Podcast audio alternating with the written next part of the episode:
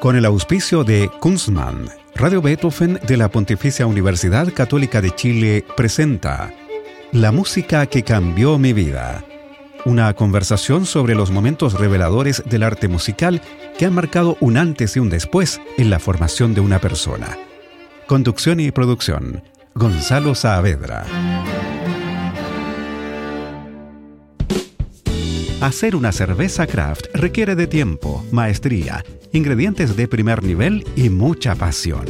Por eso en Kunstmann llevamos 30 años haciendo lo que más nos gusta desde la ciudad que nos vio nacer, Valdivia.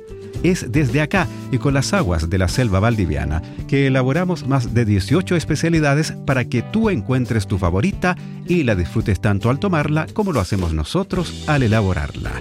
Kunstmann, 30 años elaborando cerveza craft. ¿Cómo están? Bienvenidas y bienvenidos a este espacio de música y conversación en que nuestros entrevistados dan cuenta de esas obras, esos compositores, esos intérpretes que han marcado un antes y un después en sus vidas. Hoy estamos con el destacado director de orquesta chileno que vive hace ya ocho años en Colonia, Alemania, Lautaro Mura. ¿Cómo estás, Lautaro? Hola, Gonzalo, muy bien, muchas gracias. No, muchas gracias por a la ti. invitación. Gracias a ti por querer participar en la música que cambió mi vida. Lautaro Mura Fuentealba está en Chile por unas semanas porque vino a dirigir la Orquesta Clásica de la USACH y la Orquesta de Cámara de Chile. Su primer concierto de este viaje fue la semana pasada en el aula magna de la USACH con el idilio de Siegfriedo de Wagner y la Cuarta Sinfonía de Beethoven en una versión, vamos a hablar de eso, muy rockera, muy vital, muy interesante. Este concierto se repetirá mañana martes en el Centro Cultural Lalo Parra de Cerrillos a las 19 horas y el miércoles en la Casa de la Cultura Violeta Parra de Cerro Navia también a las 19 horas. ¿Cómo encontraste a la orquesta de la USACH, Lautaro, después de varios años que no estabas al frente de este conjunto? La última vez fue en 2015 y que este año vuelve a tener como director titular al que fue tu maestro en Chile, invitado hace unas semanas a este programa, David Del Pino. Sí, el reencuentro estuvo súper bonito. La orquesta USACH un poco fue una orquesta que me apoyó en toda mi primera formación como director, justamente estudiando con, con el maestro del Pino. Eh, él era el titular de esa orquesta y me tocó mucho asistirlo y también dirigir en conciertos de extensión y cosas así. Entonces como que ellos me conocen desde muy chico en realidad, o sea, muy chico desde, la, desde el punto de vista académico, digamos, Ah. de, de- de- de formar un oficio. Y mm, claro, después del 2015 que vine a dirigirlos, ya estaba, ya llevaba ahí un par de años en Alemania, estaba, estaba terminando mi estudio o algo así de dirección en Düsseldorf. ¿Ya? Y vine e hicimos la, la octava de Beethoven, el quinto concierto para violín de Mozart y una obra de Francisco Concha Goldschmidt, eh, compos- compositor chileno. Que vive en Alemania que- también, Sí, con el trabajo también en Claro, allá, así es. em, en Comas Ensemble. Y claro, eh, después vino esta, esta pausa larga eh, por, por divers- diversas razones y ahora vengo y estaba muy ilusionado con la idea y también con muchas preguntas también de cómo iba a ser, ¿no? Ajá. Y fue súper bonito el encuentro, el reencuentro. Claro. Sí. Oye, yo estaba en ese concierto en el, el miércoles pasado, hiciste una cuarta de Beethoven bien rockera, la encontré yo. Me gustó esa, esa vitalidad. ¿Por qué ese enfoque? Eh, yo creo que es un enfoque que mm, viene de la lectura de la partitura igual, ¿sí? Yo creo que también es un enfoque contemporáneo. O sea, hay mucho, desde, ah, digamos que desde los años 50 se está desarrollando una, una mirada distinta de cómo abordar estos compositores, ¿no? Que de- desde, la, desde la perspectiva historicista. Y, mm, y eso un poco como que ha, ha pregnado toda la escena independiente si eres un músico 100% historicista o no. Y eso yo es lo que podría de- denominar como una especie de, de interpretación contemporánea, Claro. actual, Claro, ¿no? Que- en donde se, se, int- se incorporan diferentes elementos. claro. Que algunos vienen fuerte, fuerte de, la, de la perspectiva historicista, otros vienen mu- mucho como del análisis sin, eh, digamos, sin, sin ideas preconcebidas o sin, sin tratando de sacar como muchas cosas de la tradición que a veces se- se- la- lamentablemente como que se vuelven como de, cier- de cierta manera eh, errores reaprendidos Ajá. un poco, ¿no? Claro. O se distorsionan un poco a veces como la idea que viene del comienzo, de- que viene de la partitura y por, por ciertas tradiciones eso se distorsiona un poco, entonces uno trata también de estudiar la partitura de esa manera, de esa forma. Entonces en eso te- las articulaciones, los ataques de, los, de la percusión, de los, de los bronces, la verticalidad es súper importante. O sea, además del lirismo y de, y de, y de- y de las líneas, Desde el comienzo la verticalidad mismo, es muy, muy importante. Tiene que coincidir ese pizzicatio eh, con, con todo el resto, de la, con las maderas, ¿no? Desde el comienzo de sinfonía. Sí, sí, aunque ¿Eh? ese, justamente ese inicio para mí, para mí no era tan importante que fuese preciso. Y te salió perfecto. Salió bonito, claro, pero porque hicimos ahí un trabajo especial para Ajá. que para que saliera bonito en realidad, Claro. porque es como una especie como gota de agua, ¿no? No, no es como, cual. No. sino que es Mm. una cosa como que rebota. Exactamente. Entonces, sí, estuvo bonito eso. Muy bien. Lautaro, tú te iniciaste como niño en el piano y la batería y luego entraste a estudiar composición a los 13 años a la Facultad de Artes de la Universidad de Chile bajo la tutela del maestro Cirilo Vila, formador de varias generaciones de compositores en Chile. Eras el más joven de la clase, me imagino. ¿Por qué empezaste tan temprano en la carrera de composición, que generalmente se inicia una vez que uno ha salido del colegio? ¿Y qué recuerdos tienes de esos primeros años de formación con Cirilo Vila? Sí, eh, en realidad cuando entré, eh, mi, mi- mi primer profesor fue Juan Amenábar. Ah, Sí. Y él me decía mocoso. Ah, llegó el mocoso. ¿ya? Y, o sea, primero empecé, yo empecé a componer, eh, yo estudiaba piano, mi mamá es profesora de piano y me, me, me- quiso eh, introducir al mundo del, del piano y a mí me gustaba, pero no tanto en verdad, Ya. como que era un poco disperso. Pero cuando eh, en, algún, en algún punto, como a los nueve años, empecé como a, a improvisar y a componer cositas y, y ahí yo me, me- me- como que me enamoré del instrumento, me enamoré de la música. Entonces fue básicamente que empecé a componer. Y em, entonces eh, mis papás como que me, me- me metieron primero a clases particulares de composición con un profe que es eh, jazzista, Carlos Silva, Ujú. pianista. Y con él estuvo súper bueno, estuve como, como un año y él me como que me ayudó como a organizarme un poco, así como a tratar, porque eras todos muy como desde, como desde niño, ¿no? Así como un poco amateur, o sea, no amateur es la palabra, es como autodidacta sin saber bien lo que estás haciendo. Mm. No yo no sabía, no sabía lo que estaba haciendo, Eh, pero componía igual. Está bien. Entonces, claro, después entré a, la facu- entré a la facultad a estudiar piano y composición en realidad. Y al final me decidí por piano, no, eh, por composición solamente. Ya. Sí. Y ahí te estudiaste con Cirilo Vila, entonces. Después de dos años con, con Juan Amenábar, Ya. falleció Juan Amenábar y ahí Ah. entré con Cirilo. Ajá. Sí. Y con Amenábar viste cosas electroacústicas, por ejemplo. Que Me era- mostró sus cosas y todo, mucho pero- hacer a él. Hizo obras muy buenas en ese en esa Sí, pues, sí, un- género. eh, peces y esas cosas. ¿no? Exacto. Sí, pues, o sea, me, me mostró ese mundo, pero no, no hicimos nada. Yo trabajé básicamente piezas para piano, que las tocaba yo mismo. Ajá. Esa fue un poco la onda con los, los dos años que hice con él. Y termináis composición y te empieza a interesar entonces la dirección. Y ahí empiezas a estudiar con David del Pino. Sí, o sea, fue un poco paralelo. Ya. En realidad, estaba, estaba como en los últimos años de composición y, y se abrió un curso de dirección orquestal en la, en la Chile que lo ofrecía David El Pino y me inscribí, sin saber que eso era un camino para la vida. para la vida, arduo y para toda la Sí. vida, claro. Oye, ¿qué te parece que vayamos a tu primera selección musical para este programa? Tú elegiste en primer lugar el Requiem, la última obra que compuso Mozart y que dejó inconclusa su muerte en 1791. Tú me decías que esta música te marcó desde niño, ¿por qué? Yo creo que mm, justamente en esa, en esa época en que estaba como empezando a componer y, eh, y como a sentirme como fascinado por la música clásica, eh, apareció o vi por primera vez también Amadeus, la película. Ajá. Y hay escenas en Amadeus que son así impactantes de cómo, de cómo se, se- se presenta, como el, el cómo se compone un poco. Mm, No sé, me acuerdo de la escena del Confutatis, por ejemplo, Sí. que está muy, muy bien hecha, ¿no? Mm. Y ese tipo de cosas me, me causaron mucha impresión. Y después quería, quería escuchar la obra, ¿no? Porque no sale toda la obra en, el- en la película. Entonces, Claro. después me, me compré cassettes, eh, CDs y, y como que se me abrió un mundo ahí con, con, con cada pieza, ¿no? Con el Desire, con el Rex Tremendae, con el Confut eh, Recordare. El recordar, la lagrimosa. Claro, todo, ¿no? Bueno, cada pieza es una cosa increíble. Ajá. Muy bien, escuchemos entonces el Introitus Requiem del Requiem, que es el 626 de Wolfgang Amadeus Mozart. La versión que eligió Lautaro Mura es la del inglés John Elliot Gardiner, con la soprano estadounidense Barbara Bonney, el coro Monteverdi y los English Baroque Soloists, el conjunto que fundó Gardiner en 1978 y que toca con instrumentos de la época. Escuchemos.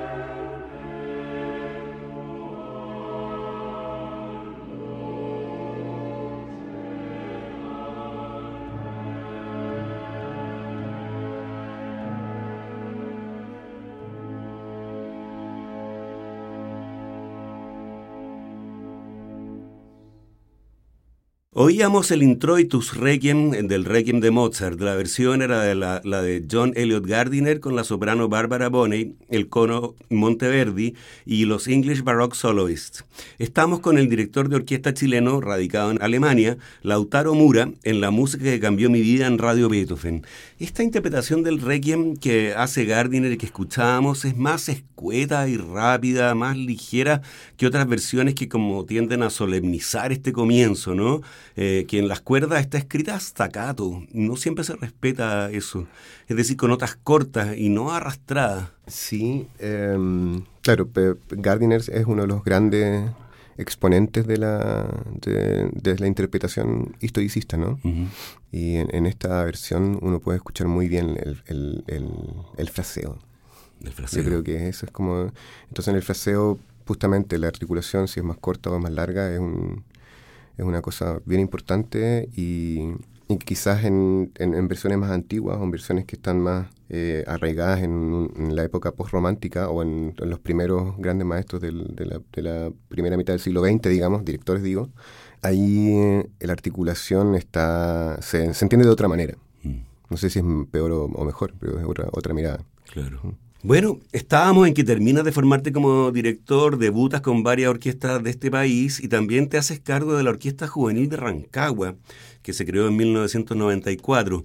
¿Cómo es tomar la dirección de un conjunto de jóvenes? ¿Qué se puede hacer? ¿Qué no se puede? Eh, ¿Cuáles son los desafíos y también las satisfacciones de un trabajo como este? Mm. También es, empezando a estudiar dirección entré a, me hice cargo de la orquesta infantil y después de la juvenil en Rancagua. Y claro, con ese grupo también me formé de alguna manera, ¿no? Claro, allá iba como con la autoridad de, ser un poco más grande que los niños y, y como a enseñar. Y claro, con la USACH era más bien como esa sensación de como ellos me están dando la opción a mí de aprender, ¿no? Entonces, pero eh, claro, son como dos enfoques distintos, pero en el fondo ambos ambas, ambas, ambas, ambas eh, experiencias son experiencias que como que te, que te ayudan al, a la formación, ¿no? Y con los chicos ahí estuve varios años, hasta el 2012. Hicimos muchas cosas. Participamos, bueno, participamos en los festivales de música de, de, orquestas juveniles que se organizaban. Yo trataba de, en lo posible, de tocar obras originales, si se podía. Me gustaba eso. No, no, no, no, como tratar como de de alguna manera, con, con, la, con, la, con las problemáticas que eso incluía, eh, tratar que los chicos tuviesen la experiencia de hacer piezas como tal cual y no como arreglos, porque hay mucho de, hacer arreglos y cosas claro. en, la, en la cosa. Se tienden a simplificar muchas partituras. Claro, se toca, no sé, Abertura Fidelio y se toca el comienzo y el final y se salta la parte del medio, no sé, es como... Ah. Entonces yo que eso no, me gustaba mucho, o sea, como claro, con mi, un poco mi, enfoque de compositor. Entonces trataba en lo posible de, hacer cosas que, tuviesen como el, repertorio original, sabiendo que a veces iba a ser muy difícil y ahí quizás hacía algunos arreglos, no sé, si, si, tenían octavas así muy agudas los violines que les decía, bueno, toque la nota de abajo. No alcanza la manito muchas claro, veces. y, el, y el concertino solamente que podía tocaba la octava de arriba. Entonces conseguíamos igual el efecto. o sea, y era, y era bonito, ¿no? O sea, los, chicos salían súper felices después de los conciertos, de la, experiencia de tocar, no sé, pues eh, tocamos la inconclusa, Mira. El último movimiento de la novena de, de, de no sé, con cosas así. Ah, mira, qué bueno. Y, hicimos un viaje al final, el 2012 creo, a España. Eso ahí la Municipalidad de Rancagua se puso ahí con el proyecto y, y, en, organización con la Universidad de Valencia eh, se logró ahí hacer un un, pequeño tour. Así había leído, que fue muy importante para los niños, desde luego, ¿no? Sí, pues, sí. Ya entonces a ti te tiraba la música contemporánea, ¿no? Habías estrenado obras tuyas y también dirigido piezas de otros recién escritas. ¿Eso tuvo que ver con tu decisión de emigrar a Colonia, Alemania, una ciudad súper musical dentro de un país súper musical? Mm, yo en realidad hice contacto con los profesores de Colonia y de Düsseldorf para estudiar dirección orquestal. Y en eso eh, mis amigos, o el, llegué, Francisco, el, compositor, ¿Sí? Eh, él vive en Colonia. Goldsmith. Sí. Entonces, em, en un primer momento me estuve quedando con él. Y ahí, un poco como descubriendo ambas ciudades, me di cuenta que Colonia estaba mucho más interesante, un poco justamente por lo que tú dices, para, mi, para el camino que me estaba como imaginando. Y, pero en eso eh, me gustó más la escuela de Düsseldorf, como el enfoque del profesor de Düsseldorf, y me, me fui por ese lado.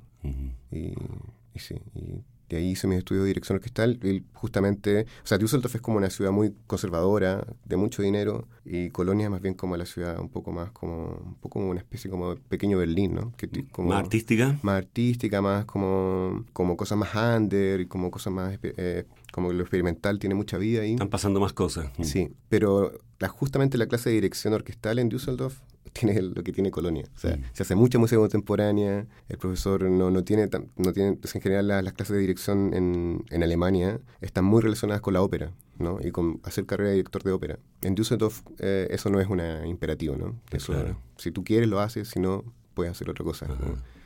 Bueno, sigamos con música. La próxima pieza que eligió Lautaro es la Suite del Mandarín Maravilloso, una obra escrita entre 1918 y 1924 por el húngaro Bela Bartok. Pero la versión que escucharemos es muy especial porque se trata de una adaptación de esta partitura, que originalmente para gran orquesta, para 18 músicos que hizo Lautaro para tocarla con uno de los conjuntos que dirige en Alemania, que es el Comas Ensemble. ¿Cómo surgió esta idea de la adaptación? Em, fue mi, mi, mi, trabajo de máster en Düsseldorf.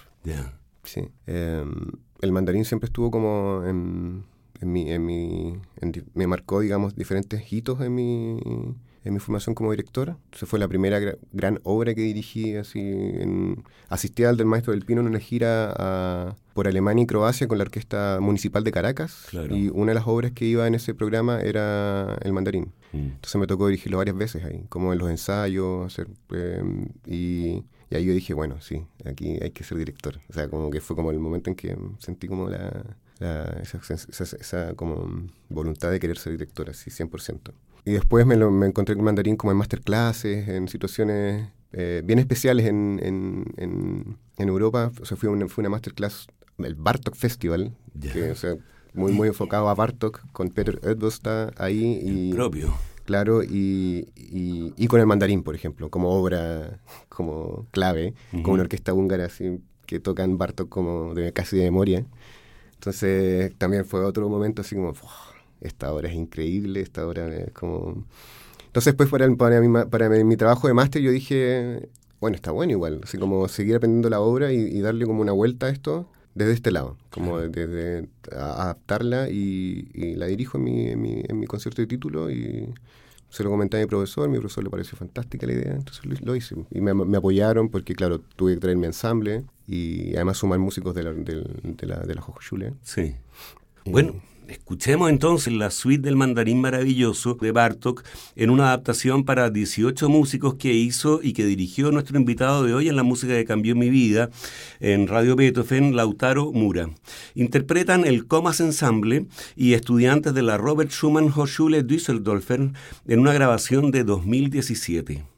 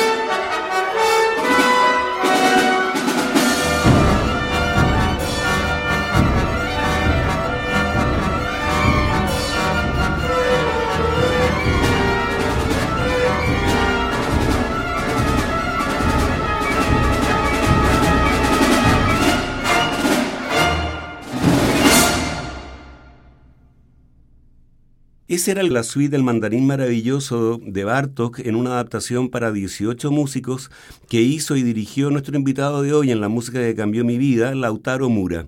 Interpretaban el Comas Ensemble y estudiantes de la Robert Schumann Hochschule Düsseldorfen.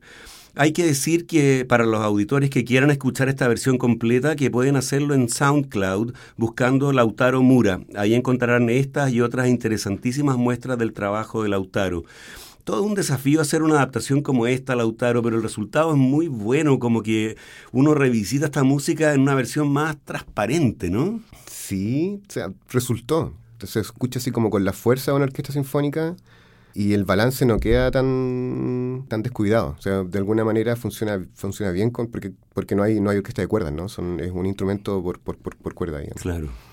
Y en eso yo creo que juega un, rol bien, bien, importante el uso del acordeón como parte de los, de los, de los del, instrumental. Ah. Es, un, instrumento extremadamente rico, extremadamente camaleónico.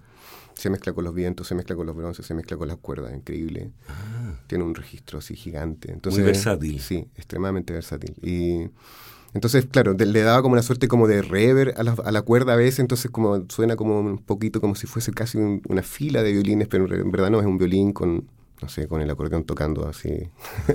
Qué buena. Hacer una cerveza craft requiere de tiempo, maestría, ingredientes de primer nivel y mucha pasión.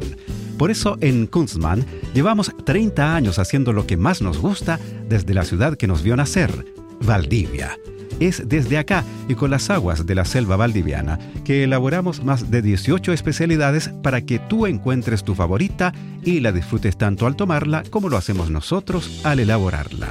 Kunstmann, 30 años elaborando cerveza craft. Estamos con el director de orquesta chileno radicado en Alemania, Lautaro Mura, en la música que cambió mi vida en Radio Beethoven. ¿Qué te parece que vayamos a lo más duro que tocaremos en este programa? Decíamos que Lautaro Mura hoy hace sobre todo música contemporánea y la tercera obra que eligió para este programa es Flores, que sería algo así como Ráfagas de 1997 del compositor inglés Brian Ferneyhough. Ferneyhough, nacido en 1943 y que es un creador favorito entre los mismos compositores, y que muchas, muchas veces se considera que su música es difícil, compleja. Cuéntanos de este proyecto y dinos, y dinos cuáles son, según tú, las claves para escuchar esta pieza, que ciertamente es desafiante. Eh, las claves. Eh, ¿O en qué te fijaste tú para armar la interpretación? Sí, bueno, primero, claro, esta, esta pieza la escogí porque, porque ha sido una de las más difíciles que me ha tocado estudiar y aprenderme y dirigir cuando hice la, la, Academia del Ensamble Modern, el 2017 y el 2018, eh, esta pieza estaba incluida ahí y con el ensamble con el que dirigía en ese momento eh, eh, trabajamos varios meses en, en, esta, en esta pieza. Y recibimos coach, coaching de, los de, de, de, músicos del ensamble modern, de, no sé, del chelista o del percusionista. Y, y, cada uno llegaba con su enfoque de, qué es lo que había que hacer en esta pieza. ¿no? Mm porque es una pieza que rítmicamente es extremadamente difícil. Lo que él escribe para, para cada parte es, claro, es como una especie como de... Cada, cada motivo es casi un mundo. Está, lleno de, de, de, de detalles y, está escrito de una manera que parece, se ve muy, muy difícil. O sea, fórmulas rítmicas que, que un músico clásico no está acostumbrado a ver, de ver. Y entonces tiene todo, todo, esa, todo, ese componente rítmico, métrico, que, que hace, la, hace un, hace una situación muy, muy, muy, muy compleja. Y, pero a la vez, el, el eh, está permanentemente dando indicaciones de carácter, todo el tiempo. Por cada frase, por cada motivo, él te dice dolente, te dice compasión, te dice eh, doloroso, te dice, te dice eh, eh sotoboche, te dice cada frase tiene una, una connotación eh, de carácter emocional. Y yo creo que por ahí es la clave. Sí. No, no por, no por el si tienes que meter 24 notas en 13, 13, en 13 pulsos. Ya. Que está. Y que todo el mundo, ah, Fernija, esa es la complejidad de la cuestión. Y, es cierto. hay que estudiar eso. Hay que estudiarlo, hay que entenderlo, hay que manejarlo. Pero después hay que ir a lo otro. Al trabajo emocional. Sí, y ahí pasa la música. Y es muy individual porque, porque claro, es, tan complejo todo que, que, un poco como que las seis voces van como funcionando casi individualmente. pero ahí está el director un poco para dar una verticalidad y esa verticalidad a veces ocurren cosas muy, muy bonitas, así como que están así como que parecieran que son, son frases que, que estuvieron siempre ahí, digamos. Claro. Y entonces como que el caos se empieza a organizar. Bueno, escuchemos Flurries de Brian Fernhook, eh, que está escrita para pícolo, clarinete, corno, violín, cello y piano. A pesar de que son solo seis músicos, la partitura es tan compleja, como nos decía Lautaro, que necesita de un director. En este caso, justamente nuestro invitado de hoy en la música que cambió mi vida, Lautaro Mura. Interpreta el International Ensemble Modern Academy, actualmente conocido como Broken Frame Syndicate, en una grabación de 2018.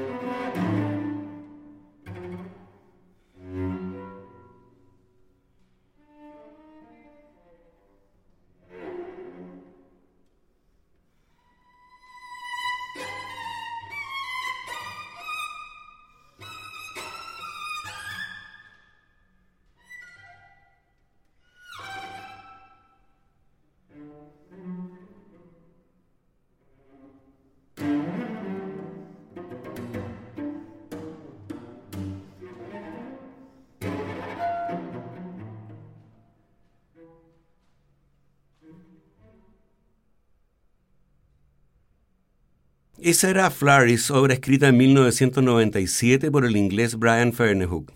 interpretaba el International Ensemble Modern Academy, dirigido por nuestro invitado de hoy en la música que cambió mi vida, el director de orquesta chileno Lautaro Mura. ¿Algo más que agregar respecto a esta obra que habrá sorprendido a más de un auditor? ¿Qué les dirías a los sorprendidos, a los que quedaron atónitos con esta música en este horario y no en el del programa siglo XXI que hace José Opulústil en esta radio? Eh, que se alegren.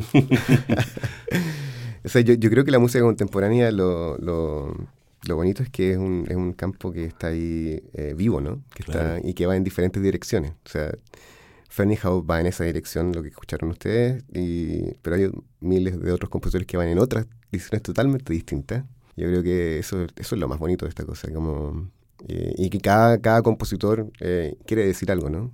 Necesita decir algo, más que quiere, necesita decir algo a través de los sonidos. Entonces eso, eso, eso, eso ya en sí es valioso y, y, y, y como todo yo creo que un poco como que uno tiene que querer escuchar y uno también tiene que darse el tiempo de escuchar. Yo creo que mm. eso es importante. Y así vienen también los gustos, pues los gustos hay, que dar la, hay que dar la oportunidad a la música y mm. dársela varias veces además, mm. ¿no? A veces también, sí. O sea, a mí me pasó con... Cuando chico, por ejemplo, Bartok, cuando escuchaba Bartok muy chico, como no sé, con siete años, no, entendía. Y ahora es uno de mis compositores favoritos. Claro, claro que sí. Bueno, llegamos así al final de este programa en el que estuvimos con el destacado director de orquesta chileno Lautaro Mura. Yo te quiero agradecer, Lautaro, por tu participación en la música que cambió mi vida, con tu selección de piezas, algunas dirigidas por tú mismo, y las historias súper entretenidas que te ligan a ellas. Ya, pues muchas gracias, fue un agrado. Muy bien.